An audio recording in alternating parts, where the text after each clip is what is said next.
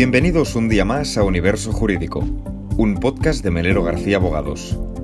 Esta semana vamos a hablar del delito de descubrimiento y revelación de secretos y de móviles.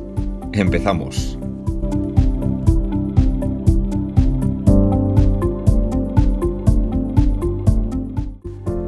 Vivimos conectados con el resto del mundo a través de Internet con nuestros móviles. Las redes sociales y las aplicaciones de mensajería instantánea nos permiten enviar y recibir mensajes de todo tipo de forma inmediata a cualquier persona y en cualquier momento.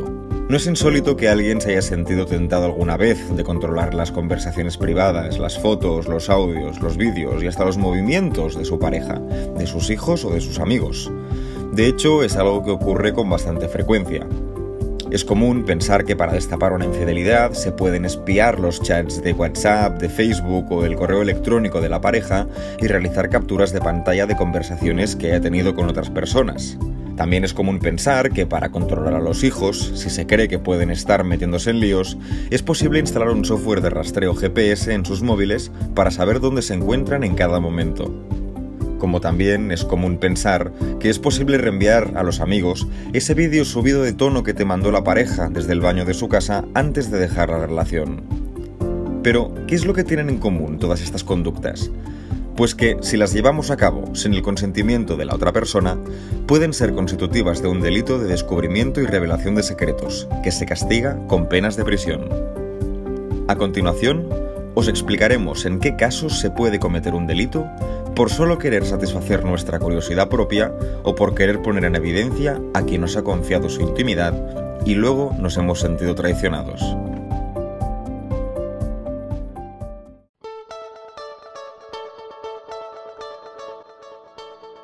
El Código Penal regula un seguido de conductas que califica como delitos, y lo hace para proteger los derechos de las personas y los principios que rigen nuestra sociedad y garantizar así una convivencia pacífica y ordenada. El delito de descubrimiento y revelación de secretos pretende proteger la intimidad de las personas, que es un derecho fundamental reconocido en el artículo 18 de la Constitución española. La intimidad es la potestad que tienen las personas para decidir qué información relativa a sí mismas, a su vida privada y a su entorno no quieren que trascienda públicamente. Y esta intimidad, nos dice el Tribunal Supremo, que se ve protegida a través de los secretos.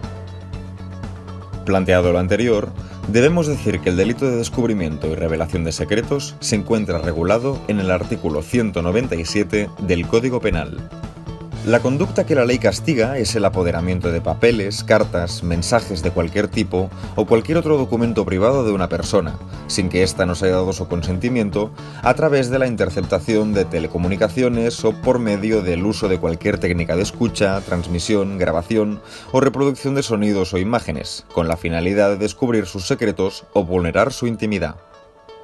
Asimismo, también está penada la difusión de imágenes y vídeos obtenidos en el domicilio o en un espacio privado, fuera de la mirada de terceros, como podría ser un despacho particular o la habitación de un hotel.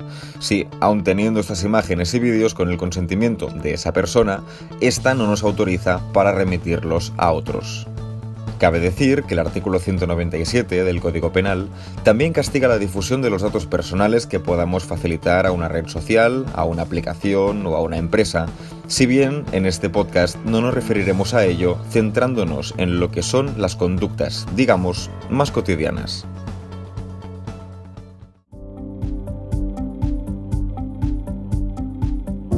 Antes hemos hecho referencia a tres supuestos tipo, que suelen ocurrir con frecuencia. Para entender mejor lo que implica el delito de descubrimiento y revelación de secretos en estos casos, explicaremos cada situación con un ejemplo. En primer lugar tenemos a Adriana y a Marta, que llevan cuatro años casadas. Desde hace unos meses, Adriana sospecha que Marta le está siendo infiel, aunque no sabe con quién. Cuando están en casa, Adriana detecta que Marta se pasa mucho tiempo hablando por WhatsApp con alguien. Una ocasión incluso, Adriana ve de refilón que llegan varios mensajes al móvil de su esposa de una tal Ana, a quien no conoce. Es entonces cuando Adriana, con el propósito de saber si Marta le es infiel, aprovecha que ésta se ha dejado abierta la aplicación web de WhatsApp en el ordenador para cotillarle los mensajes. Es así como Adriana descubre que Marta lleva manteniendo una relación paralela con Ana desde hace semanas y por ello decide hacer fotos con su móvil a la pantalla del ordenador para así tener una prueba de la infidelidad. En este caso, se produce una vulneración del derecho a la intimidad de Marta por parte de Adriana, que es constitutiva de delito. Como se ha dicho, el Código Penal la castiga la interceptación de las telecomunicaciones y se han realizado sin consentimiento. El actuar de Adriana supone una intromisión en la vida privada de Marta, quien decidió serle infiel y guardarse el secreto, hecho que podría comportarle hasta cuatro años de prisión y el pago de una multa de hasta 24 meses. Y más allá de la propia sanción penal, en el caso de que Adriana hubiese querido pedirle el divorcio a Marta y alegar que ésta le fue infiel, las capturas de pantalla obtenidas vulnerando el derecho a la intimidad de Marta no tendrían validez alguna. Continuando con los ejemplos, planteémonos ahora la situación de Claudia y Tomás, padres de Guillermo, de 18 años. Guillermo últimamente ha mostrado un cambio de actitud preocupante para sus padres en su último curso de bachillerato. Ellos sospechan que pueda estar consumiendo drogas y ausentándose de las clases ya que han llamado en numerosas ocasiones del instituto para informarles de que su hijo no ha acudido. Claudia y Tomás están preocupados por lo que pueda estar haciendo su hijo y por lo que pueda ocurrirle, por lo que, para evitar que se meta en líos, deciden instalarle un programa de rastreo GPS en el móvil sin que éste lo sepa. Gracias a esta aplicación, Claudia y Tomás acaban sabiendo que su hijo, cuando dice ir al instituto, en realidad se pasa toda la mañana en un parque de la ciudad vecina. La instalación de un rastreador GPS en un móvil, sin consentimiento, es una vulneración del derecho a la intimidad. En este caso, Guillermo tiene 18 años, por lo que ya es mayor de edad, y sus padres ya no ejercen su patria potestad, en este caso, nuevamente, nos encontraríamos ante una conducta que sería constitutiva de delito por parte de los progenitores de Guillermo por atentar contra un derecho fundamental de su hijo. Sin embargo, hay que plantearse la siguiente pregunta. ¿Y si no fuese Guillermo, de 18 años, sino su hermano Juan, de 17, y por lo tanto menor de edad? En este caso, Claudia y Tomás sí que ejercerían la patria potestad de su hijo menor, por lo que deberían velar por él, y una forma de velar por él podría ser, por ejemplo, controlar sus movimientos.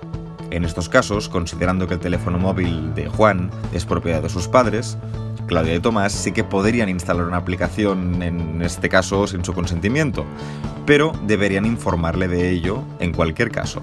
A partir de aquí, Guillermo debería decidir si quiere seguir utilizando el teléfono, tolerando que sus padres le estén rastreando por vía GPS o por el contrario, prefiera prescindir de él mismo de instalar esta aplicación sin informarle, más allá de las obligaciones propias del ejercicio de la potestad parental, aun siendo menor de edad, Claudia y Tomás podrían ser responsables de un delito por vulnerar la intimidad de Juan.